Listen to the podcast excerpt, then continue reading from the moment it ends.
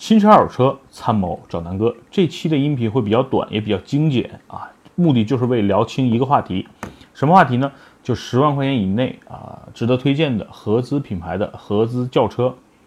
OK，那今天咱们就精简的聊，第一个要推荐的就是飞度了啊，本田飞度必须推荐，而且这个车确实在这个价位里边，南哥优先去选择。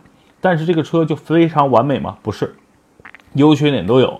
咱们先说优点，优点这个车真的是第一点就是空间极其的大啊，看着别看这个车小，坐进车里边你会有奥迪 A6 般的感觉。第二，这个车的动力，整个车开起来非常的轻松啊，然后1.5升带这个小车真的是非常游刃有余啊。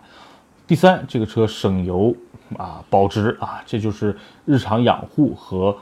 最后开几年再卖的时候，你得到的一个体验就是省油，然后省心，保值。说说这个车的缺点吧，不是完美的车。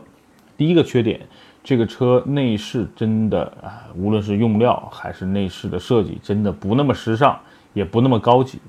第二，这个车的安全性相对来说比较差，只有顶配好像才标配了 ESP。第三点啊，就这个车的。这个隔音相对来说比较差，所以哎呀，开在路上真的是胎噪、风噪控制的真的是不太好。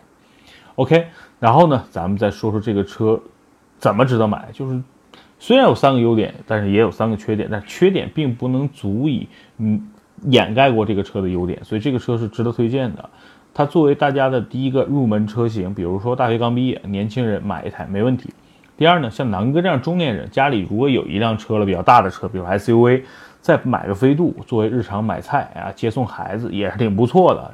这个也不贵，然后呢又省油，然后车也小，也方便停，对吧？所以综合来说，这个车是首选。那如果大家觉得飞度，比如说价格比较贵啊，然后又想喜欢这个范儿的，我觉得可以完全作为一个替代品的话，可以选这个丰，就是丰田的这个。呃，致炫啊，致炫这个车其实跟风度飞度主打的风格差不多，都是一个小轿车，两厢，然后很精致。呃，作为飞度的替代吧，如果当地比如说飞度很贵，然后没有现车，我觉得可以买个致炫作为替代。这两个车整体来说差不多。呃，再说说大众啊，说到这个十万以内，很多人尤其在中国还是喜欢大众车嘛。那大众车不得不提的十万以内的一个小车，跟飞度风格很相近的，就是 Polo。Polo 更适合女孩开，为什么？因为这个车太精致了。你要如果说男孩开，开个这个高尔夫更合适。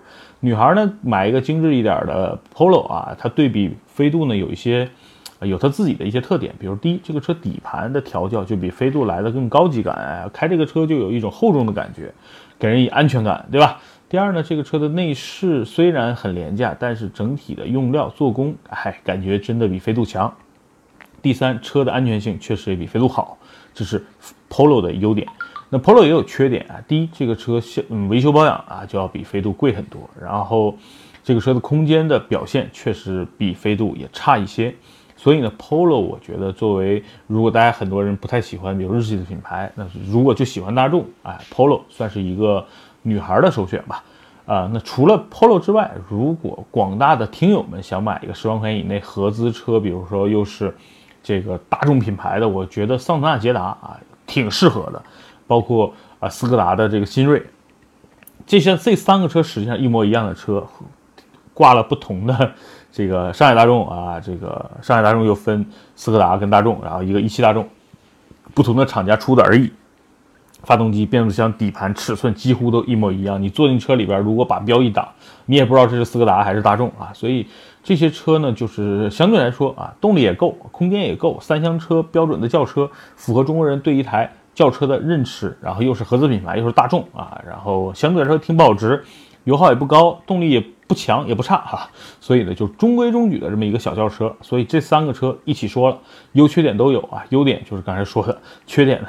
刚才也说了，所以十万块钱啊，就这些车，我觉得就够了。其他的品牌，我觉得没必要。如果说大家追求配置、追求颜值，完全可以考虑一下十万块钱以内的中国的啊国产品牌。那下一期能跟大家聊一聊十万块钱的国产品牌哪些值得推荐？好吧，拜拜。